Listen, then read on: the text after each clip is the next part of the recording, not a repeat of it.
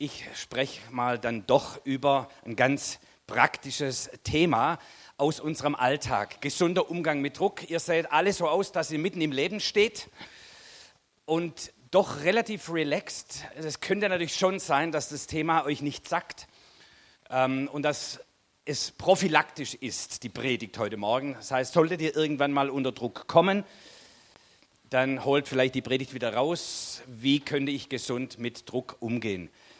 Ähm, wir werden gleich einen kleinen äh, Austausch mal machen am Anfang. Was bringt dich unter Druck? Ähm, mich bringt unter Druck, wenn ich den Schreibtisch voll habe. Das kann ich nicht leiden. Ja. E-Mails zwei Tage nicht beantwortet habe. Ich habe da den Anspruch, das E-Mail immer jeden Tag zu beantworten. Und wenn ich so den Schreibtisch voll habe, das macht mich wild. Das mag ich nicht. Früher hat mich unter Druck gebracht. Wir hatten gestern, also ich war ja auch viele Jahre lang Pastor in der Gemeinde. Und als Pastor, da bist du unter Druck im Vergleichen. Wie groß ist deine Gemeinde? Ähm, das hat mich früher unter Druck gebracht, ja, wenn ich dann irgendwo war und dann haben die Leute erzählt, so viele Leute und so viele Leute. Und ich habe versucht, krampfhaft zusammenzuzählen, alles, was laufen kann, um irgendwie mal ein paar akzeptable Zahlen herzuholen, ja, in der Anfangsphase der Gemeindearbeit. Gestern hatten wir den Werkstatttag, eine Akademie, die ich mitbegründet habe. Und da haben wir dann einmal im Jahr immer, wo wir die Diplome verteilen und austeilen. Ähm, und da hat gestern Dr. Andreas Franz gesprochen und ein bisschen einen Überblick gegeben, was weltweit so passiert im Leib Christi. Und die Zahlen, boah, die waren beeindruckend. Ja, was in Afrika passiert, was in Indien passiert, selbst in der islamischen Welt, ja, wie in zehn Jahren 69 Bewegungen und Kirchen in der islamischen Welt entstanden sind, die mehr, jeweils mehr als 100 Gemeinden oder mehr als 1000 Mitglieder haben, innerhalb von zehn Jahren ähm, in der islamischen Welt. Ja. In China einer, nur ein Typ hat 33 Leute ausgebildet, die dann 500.000 Gemeinden gegründet haben, die wieder 900.000 Gemeinden gegründet haben. So, und dann sitzt du drin und sagst, okay, was mache ich? Aber da bin ich nicht mehr so unter Druck, da bin ich ein bisschen gelassener geworden und diese Vergleicherei habe ich aufgehört. So, bevor wir ähm, da ein bisschen reingehen in dieses Thema. Ich weiß nicht, ob ihr aktuell unter Druck seid, aber wenn ihr mal ein bisschen drüber nachdenkt, gibt es Themen, Situationen, die euch unter Druck bringen können. Kommt, tauscht euch mal zwei, drei Minuten aus mit eurem Nachbar. Was bringt dich gegebenenfalls unter Druck? Okay, lasst uns, lasst uns wieder nach vorne orientieren. Vorne ist da, wo ich bin. Ähm, so, ich, ich glaube, jeder hat so irgendwie was zu erzählen, was ihn unter Druck bringt oder Druck bringen könnte. Es ist schon interessant, wenn ich durchs Land reise und ich bin sehr viel unterwegs in ganz, ganz verschiedenen Kontexten, Firmen, Gemeinden, sozialen Einrichtungen und so weiter. Es ist schon eines der Themen, was immer wieder äh, mir entgegenspringt. Boah, ich bin so unter Druck. Ja, kommt sehr häufig vor. Ich mache ja auch viel äh, Ausbildung für Leidenschaftsentwicklung, Leadership Training. Und vor wenigen Jahren noch gab es einen Begriff noch nicht oder habe ich noch nicht drüber unterrichten müssen. Das war noch nicht Teil der Leadership-Literatur, der heute unbedingt immer als Kernkompetenz dazugehört. Und das ist die nächste Folie bitte, das Thema Resilienz. Schon mal gehört? Natürlich, ja, Resilienz. So, das gehört halt unbedingt mit dazu, die Fähigkeit, schwierige Situationen so zu durchlaufen, dass du dran nicht zerbrichst, vielleicht sogar dran stärker wirst. Ich glaube, ich gehe doch ein bisschen auf die Seite, können das besser sehen. Ähm, ich habe mal so eine Formulierung äh, hier von der Psychologie. Ganz allgemein betrachtet ist Resilienz die Fähigkeit von Menschen, auf wechselnde Lebenssituationen und Anforderungen in sich ändernder Situationen flexibel und angemessen zu reagieren und stressreiche, frustrierende, schwierige und belastende Situationen ohne psychische Folgen, Schäden zu meistern. So, jetzt wisst ihr, was Resilienz ist. Jemand hat mal gesagt, Resilienz ist eben auch die Fähigkeit, das Immunsystem der Seele, dass das stark ist. Ja, die, ne, ein starkes Immunsystem des inneren Menschen ist eine hohe Resilienz oder eben wenn ich wenig Widerstandskraft habe, wenig Abwehrkräfte, dann habe ich eine schwache Resilienz. Und in einer Welt, da brauchen wir nicht groß drüber reden, die sich extrem schnell und intensiv verändert, ist Resilienz plötzlich eine Kompetenz, die nicht nur Führungskräfte brauchen, sondern Menschen, die mitten im Leben stehen, sind mit so vielen Herausforderungen permanent bombardiert, von den Kindern zu den Schülern, zu den Studenten, zu den Arbeitnehmer, Arbeitgeber, zu den Eltern, zu den Senioren. Ach meine Güte, die jetzt in Rente kommen, die haben auch Stress und Druck. Zumindest die Frauen, wenn die Männer dann plötzlich zu Hause sind und so. Ja. Also ein Thema, äh, das unbedingt uns alle irgendwo betrifft und beschäftigt. Und interessant ist, was ich immer wieder feststelle, dass die Themen, die heute aktuell sind, die finden wir auch immer schon in der Bibel. Ja, es ist schon spannend, da werden bestimmte Themen plötzlich aktuell und dann gibt es neue Literatur und Vorträge und Erkenntnisse und it's all in the book. Es steht schon in der Bibel drin. Warum? Weil Menschen zu allen Zeiten, auch zu der damaligen Zeit, wo die Bibel geschrieben wurde oder berichtet davon, haben dieselben Fragestellungen und Lebenssituationen wie wir auch heute, ein bisschen verändert, aber die Grundthemen waren schon immer dieselben. Und Gott redet hinein und lehrt und trainiert hinein mitten ins Leben. Und deshalb finden wir im Wort Gottes immer auch Anleitung fürs Leben. Ja, weise, kluge Worte, die Gott uns gibt, seine Gegenwart, die er hineinbringt in unsere alltägliche Situation und uns anleitet zum Leben. Alles, was von Gott kommt, führt zum Leben. Ja. Und so habe ich einen Bibeltext mal, wenn ihr ähm, jetzt Stichwort Resilienz eingebt im Bibellexikon, dann findet ihr nichts. Ja. Wenn ihr Druck eingebt, auch nicht. Wenn ihr aber Bedrängnis eingebt, dann gibt es eine ganze, ganze Menge Texte. So das altlutherische Wort für Druck ist Bedrängnis. Da ist das Wort Druck drin, Bedrängnis. Und wenn ihr da nachschaut in der Bibel, dann findet ihr ganz viel zu diesem Thema Bedrängnis. Ich habe euch heute mal den Psalm 4 mitgebracht. Äh, den lesen wir mal vor, ein Psalm von David. Und da möchte ich ein bisschen mich entlang arbeiten zum gesunden Umgang mit Druck.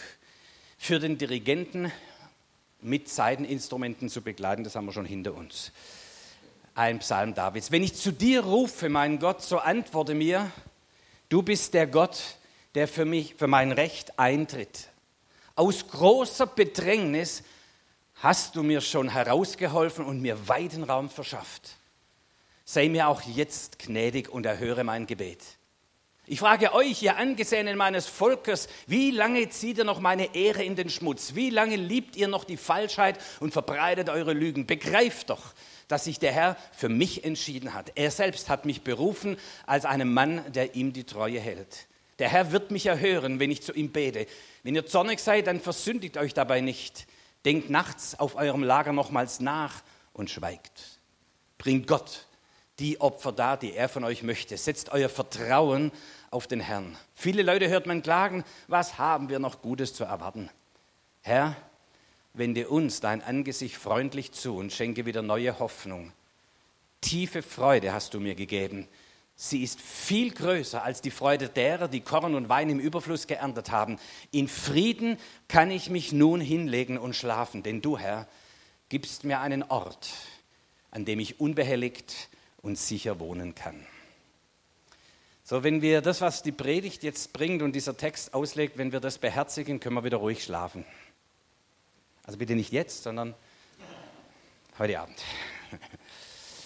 So lasst uns mal ein paar Textteile rausnehmen und gucken, wie uns das hilft, mit Druck gut umzugehen. Nächste Folie bitte. Richtige Perspektive gewinnen ist der Anfang. Psalm 4 sind wir, Vers 2 haben wir gelesen, wenn ich zu dir rufe, mein Gott, so antworte mir, du bist der Gott, der für mein Recht eintritt. Situationen, die uns unter Druck bringen, haben die Eigenart, dass sie uns ganz in den Bann nehmen. Plötzlich ist diese eine Situation, diese eine Sache so groß, als gäbe es nichts anderes auf der Welt und reduziert unser Denken, unser Fühlen, unsere Weltsicht auf diese eine Sache, die uns so unter Druck bringt und nicht mehr loslässt.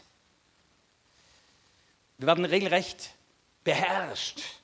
Unser Leben wird angeleitet von dem, was uns da unter Druck bringt. Und hier gibt es einen ganz klugen, weisen Rat hier in der Schrift, nämlich erstmal eine neue Perspektive gewinnen.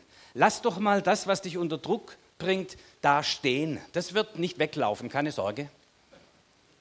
Sondern lass es mal stehen und jetzt reiß dich los von dem und wende dich nicht irgendwie, dass man sagt, komm, stell dich nicht so an, lass doch das mal weg. Nein, es ist ein aktiver Akt, nämlich wende dich Gott zu. Ändere mal deine Perspektive. Wir haben immer das Recht und die Freiheit zu beten. Kann uns niemand nehmen, darf uns niemand nehmen. Wir haben immer Zeit, diesen Moment zu nehmen, wo wir uns hinwenden zu unserem Gott, der Himmel und Erde gemacht hat, der alles im Griff hat, der die ganze Hoheit hat. So und der Text hier leitet uns an, wenn ich zu dir rufe, mein Gott, so antwortest du mir und gibst, du bist der Gott, der für mein Recht eintritt. So was tut der David, der natürlich, wie ihr wisst, auch extremst häufig unter unglaublichem Druck war. Und er hat gelernt, bevor ich mich mit dem Druck beschäftige, beschäftige ich mich mit meinem Gott. Und er betrachtet ihn, wenn ich zu dir rufe, Herr. Im Hebräerbrief heißt es mal, lasst uns hinwegschauen zu Christus, dem Anfänger und Vollender unseres Glaubens. Es ist ein förmlich mal ein Hinwegreißen zu. Und wenn wir heute Morgen zum Gottesdienst kommen, haben sich vielleicht manche von euch auch weggerissen von irgendwas und gesagt, nee, aber ich gehe heute Morgen zum Gottesdienst und bete an. Das war eine gute Entscheidung. Eine gute Entscheidung. Und das in den Alltag mit hineinzunehmen, zuerst bete ich an. Anbetung, was tut das mit uns? Wir betrachten unseren Gott und beschreiben ihn. Anbetung ist die Beschreibung unseres Gottes. Herr, du bist wundervoll, großartig, herrlich. Anbetung, das deutsche Wort Anbetung kommt aus der Wortwurzel jemand die Hand küssen. Küsst die Hand, gnädige Frau. Ja, da kommt die, die, das Wort Anbetung her. Also was macht ihr als Ehemänner mit euren Frauen? Sagt, meine Holde, meine wundervolle, was für eine Frau, du bist meine Disco Queen und ich habe sie gekriegt. Ja, und ihr bewundert euer Partner, oder? Ja. Genau, also so manche gucken ziemlich steif hier, aber ist, so ungefähr geht das. Ja. Äh, oder erinnert euch noch mal dran, als das noch so war. Also, ähm, so, die, diese Beschreibung, das ist Anbetung. Ja. Oh, ja.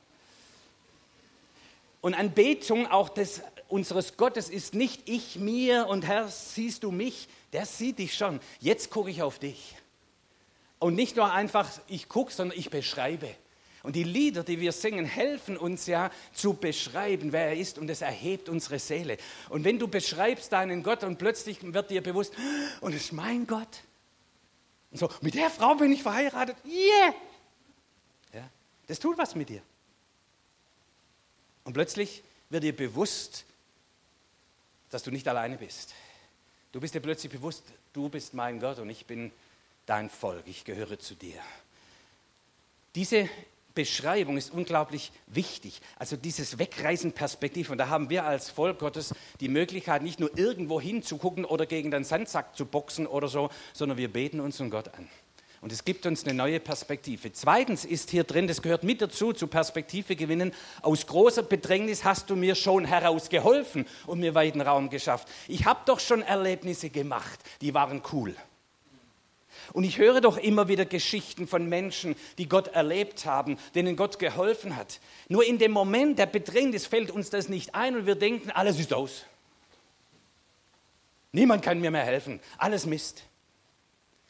Aber hey, ich schaue auf den Herrn und jetzt fange ich an, darüber nachzudenken, was hat Gott eigentlich schon alles Gutes in meinem Leben getan? Das Leben besteht nicht nur aus dem einen Punkt, der mich im Moment gerade unter Druck setzt sondern ist so viel größer, so viel mehr. Bring das in deinen Gedanken. Hier übrigens brauchen wir einander, weil in solchen Situationen sind wir oft nicht fähig, über das alles nachzudenken, was wir eigentlich schon erlebt haben. Wir brauchen den anderen, der uns erinnert, sagt, hey, weißt du noch damals? Weißt, da hat Gott dir auch schon mal geholfen. Oder kannst du noch erinnern, in der Gemeinde hatten wir schon mal so eine Situation. Und dann haben wir gebetet und Gott hat geholfen und jetzt haben wir wieder weiten Raum. Ermutigung, Glaubensermutigung, Stärkung kommt in dem Moment. Spürt ihr vielleicht jetzt schon. Ja. Nur darüber zu reden, ja, du hast recht. Ja.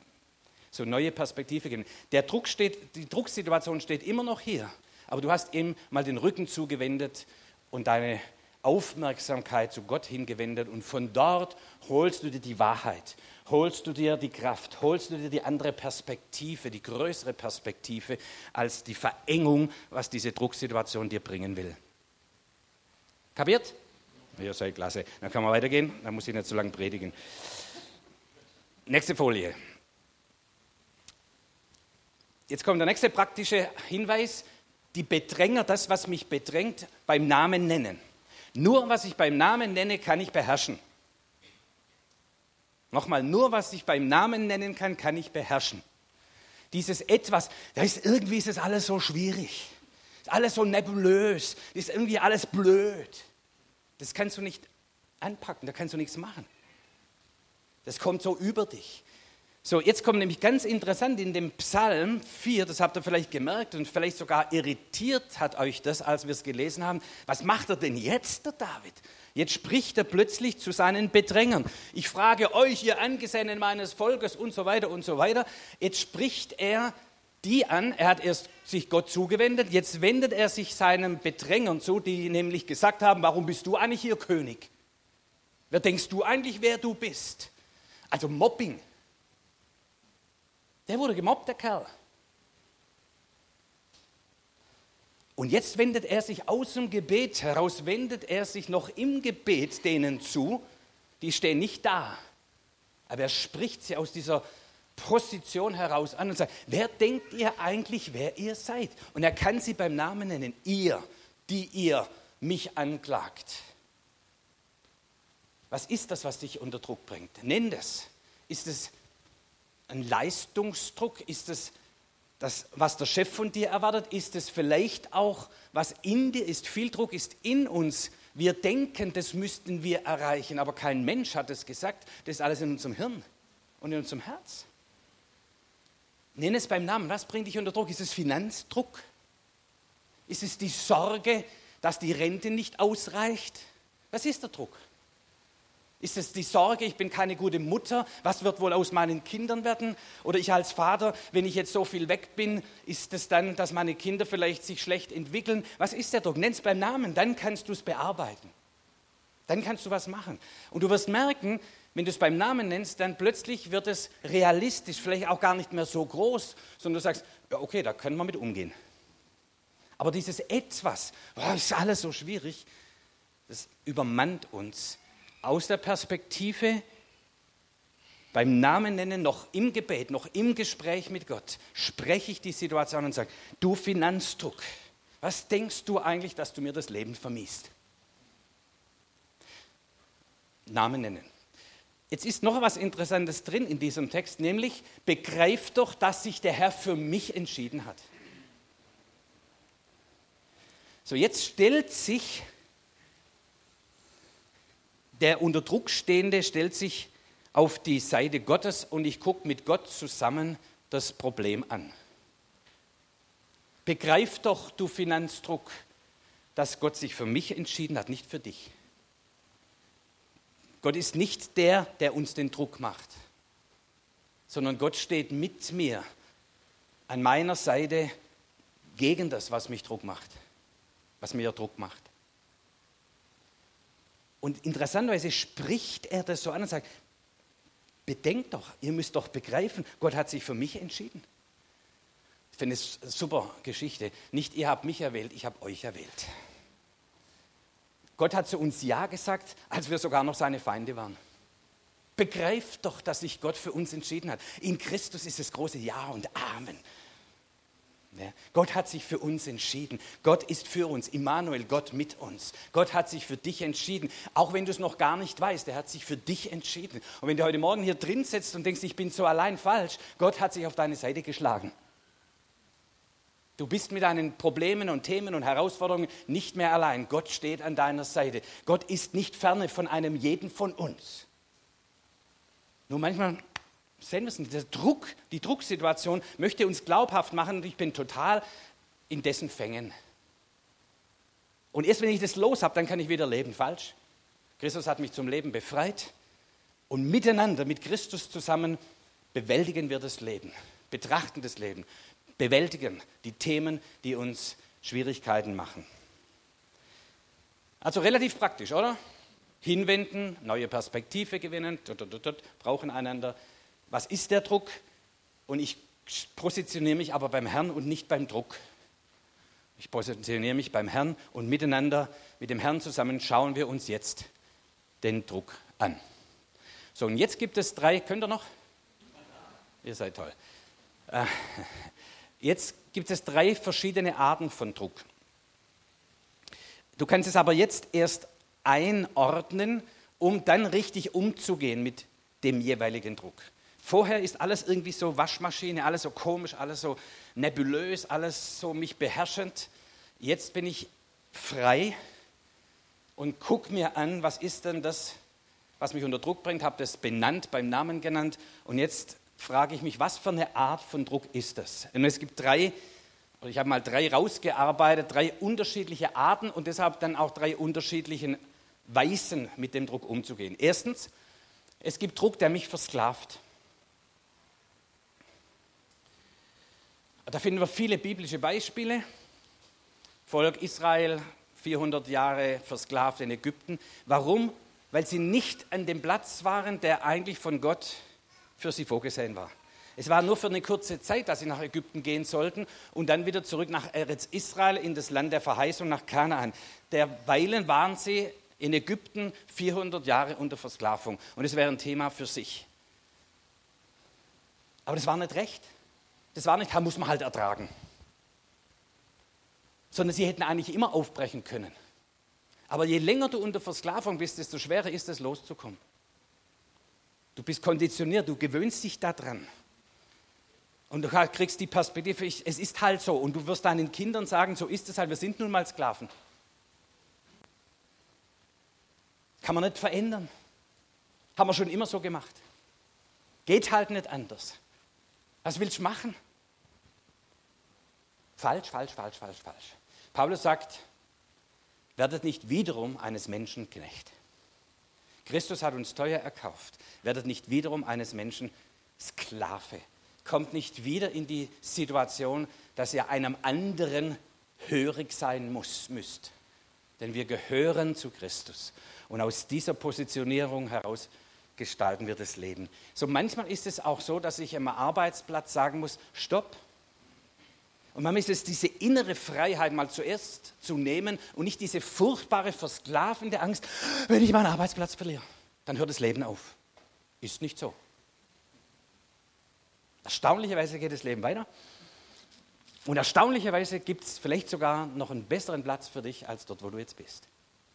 Und viele Systeme, auch Familiensysteme, bringen uns in Versklavung.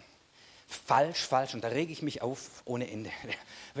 Weil wenn Christus uns befreit hat, warum, warum, warum nur begeben wir uns immer wieder in Systeme, die uns doch wiederum nur versklaven und uns entwürdigen von der Würde, die Christus uns zurückgebracht hat. Und das regt mich so auf, da könnt ihr jetzt den ganzen Morgen drüber sprechen, mache ich nicht. Ja.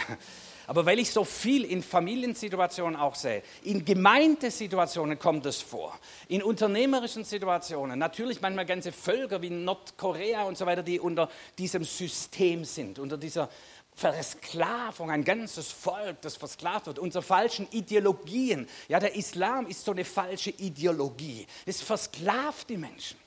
Das kann nicht sein. Auch christliche Religion versklavt Menschen. Das darf nicht sein. Davon hat Christus uns befreit. So, wenn du merkst, der Druck kommt von dieser Versklavung, vielleicht auch ein Glaubensdruck, ein religiöser Druck. Ich muss Gott gefallen, ich reicht's in den Himmel und all diesen ganzen Mist. Dann nichts wie raus verlassen. Und zwar das innere Verlassen ist der erste Schritt. Äußerlich muss ich manchmal auch verlassen, aber das Wichtige ist, ich gehe da innerlich aus, nein, ich bin keine Sklavin mehr, ich bin kein Sklave mehr, ich bin Sohn und ich bin Tochter. Und wenn die alten Sklaventreiber kommen und mich wieder behandeln, als wäre ich noch Sklave, sage ich nein. Teuer erkauft, ich bin Sohn, Tochter des lebendigen Gottes. Meine Positionierung ist eine komplett andere. Deshalb kann ich dir dienen, ich kann dir helfen, ich kann mit dir reden, aber ich werde mich nicht unter dein System begeben. Basta. Bitte, bitte, bitte, werdet nicht wiederum zu Sklaven gibt es nur eins, raus verlassen, ist nicht mehr unsere Positionierung. Dann gibt es eine zweite Art von Druck. Und wie gesagt, du siehst es nur, wenn du aus dieser Position vom Evangelium her, von Christus her das betrachtest. Sonst merkst du es oft gar nicht. Und da müssen wir auch einander helfen, zu sagen, hey, merkst du nicht, in welcher Versklavung du bist? Zweitens, es gibt Druck, der mich stark macht. Manchmal sind Situationen in unserem Leben, die fördern uns heraus. Die fördern uns heraus. Das heißt, es steckt so viel in uns drin, was wir erst wahrnehmen, erleben, wenn wir in bestimmten Situationen kommen, wo wir nicht mehr anders können, als das zu beleben und hervorzubringen, was eigentlich schon in uns ist. Nur wir wussten es nicht. So David, der Gesalbte, haben wir ja hier David im Psalm 4, der wurde gesalbt zum König von Israel, da hat er nichts gemerkt. Heiliger Geist war auf ihm, ja, okay, bisschen Öl, bisschen schönes Erlebnis, war klasse. So what? Bis zu diesem Zeitpunkt, als er vor Goliath stand und die Situation wahrnahm, wie das Volk unter Druck geraten ist durch diesen Krieger und diesen Gotteslästerer und keiner wagte sich gegen ihn. Und dann stand in ihm das auf und sagte, das kann doch nicht wahr sein. Und diese Kraft, dieses Königliche in ihm stand auf und dann kennt ihr die Geschichte und er überwand Goliath mit seiner Schleuder und hat sozusagen die Stärke, die schon in ihm war, kam durch diese Situation zur Wirkung. So, da können wir jetzt auch sehr viel drüber reden, aber lass mich, wir sind ja ein bisschen unter uns Familie, ja, ähm, von daher rede ich in Freiheit.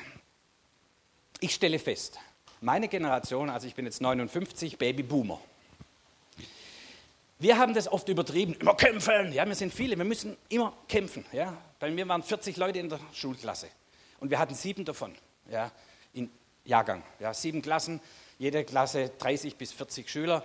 So, das war die Normalität damals bei mir, bei in meiner Altersgruppe. Also du hast von Anfang an gelernt, dich durchzusetzen, zu überwinden, sonst gehst du unter.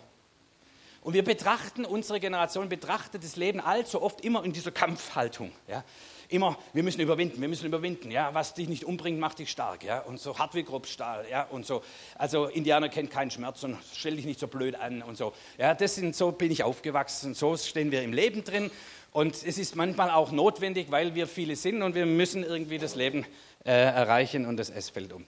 Ähm, so, das ist Babyboomer-Generation. Jetzt haben wir eine Generation, nennen wir sie mal Generation Y und Generation Z. Da stelle ich fest, das ist alles cool. Kommt da ein Druck auf mich zu? Kein Problem, weiche ich aus, denn es gibt noch 100 andere Möglichkeiten. So, alles, was Druck macht und was Schwierigkeiten mit sich bringt, kann ja nicht von Jesus sein.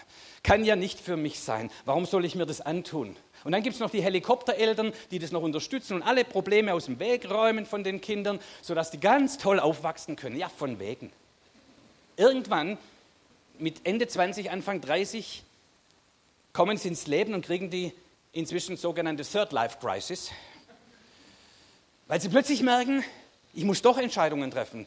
Ich muss doch jetzt sagen, okay, so mache ich es. Ich muss mich jetzt doch für einen Partner entscheiden. Ich muss jetzt trotzdem überlegen, will ich Kinder, will ich keine Kinder. Ich muss plötzlich doch irgendwie zum Job Ja sagen, auch wenn es schwierig wird. Und da pendelt ein bisschen sowas. Also eine Generation, die jetzt heranwächst, glaube ich, ist gut, auch Druck mal zu betrachten. Könnte es sein, dass dieser Druck mir dienlich ist und etwas aus mir hervorholt, was mich stärker macht, was mich, was mich zukunftsfähiger macht, was das, was Gott in mich hineingelegt hat, so hervorbrechen lässt, dass ich eine Überwinderstärke bekomme. Und ich werde letztendlich dient mir der Druck zum Besten. Meine Generation muss eher aufpassen, dass wir nicht zu schnell sagen, ja, ich kämpfe sofort, obwohl es nicht nötig wäre.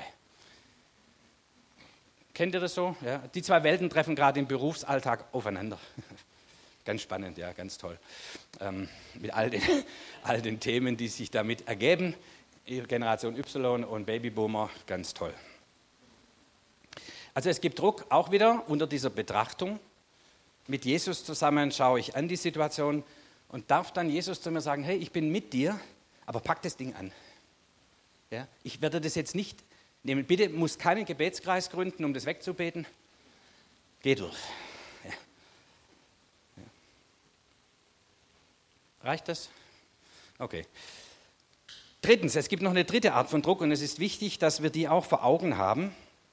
Es gibt manchmal Situationen, die lassen sich nicht ändern.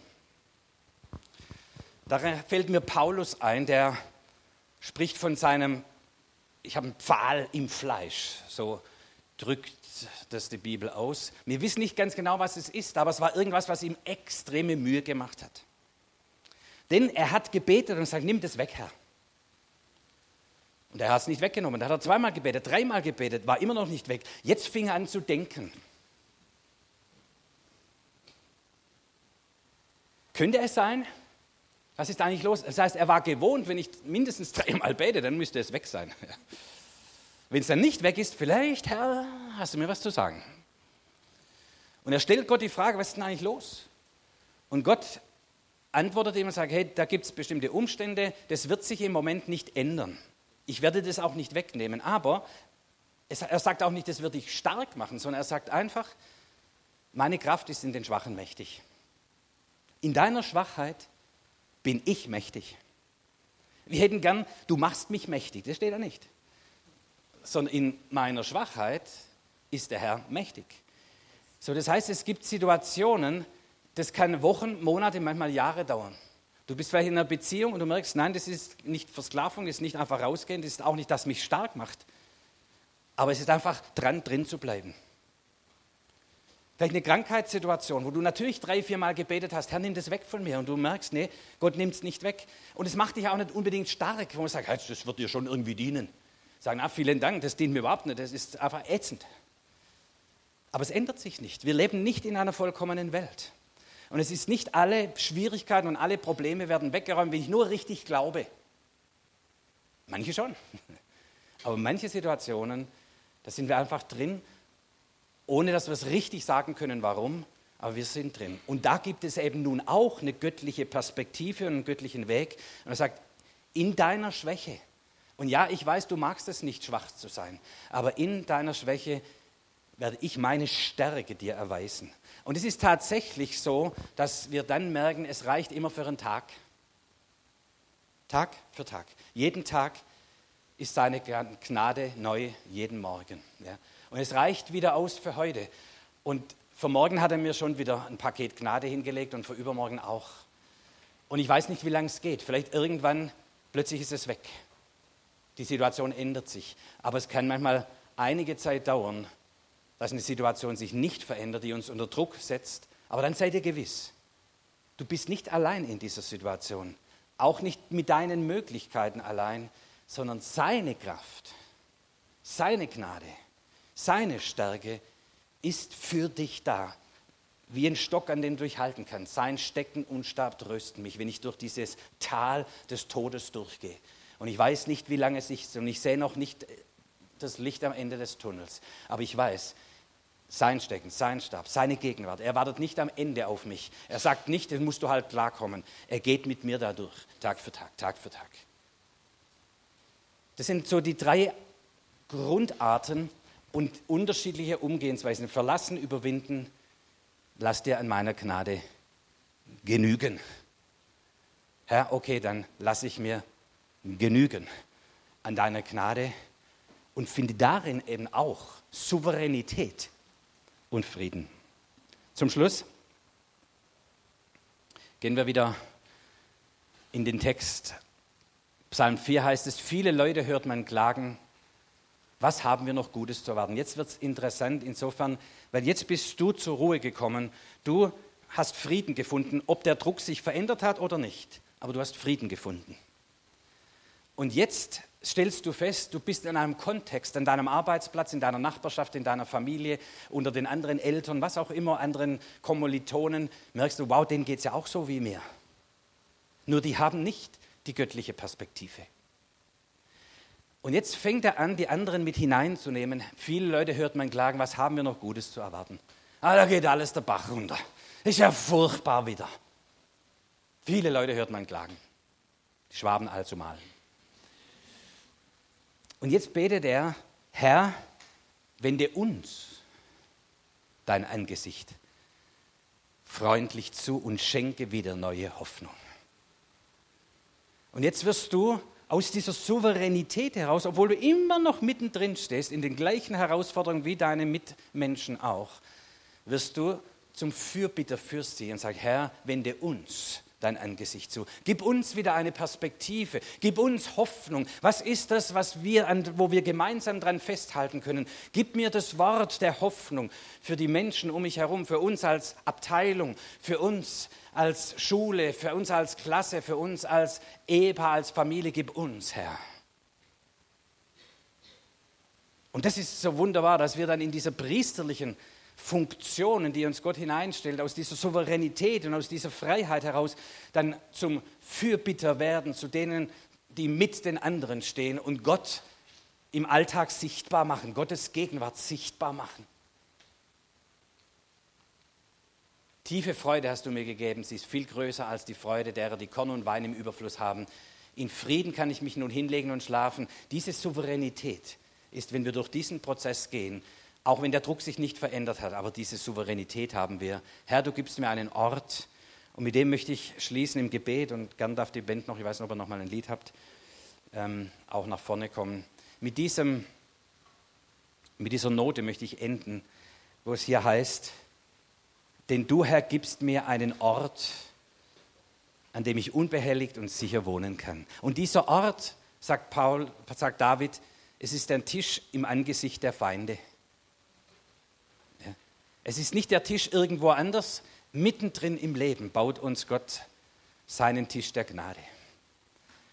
Ich habe einen Ort, was immer passiert im Alltag, ich habe einen Ort, wo Gott mich einlädt und sagt, komm dazu. Die Feinde sind immer noch da, aber die werden dir nichts anhaben. Jetzt lass uns Zeit haben miteinander. Lass uns souverän sein.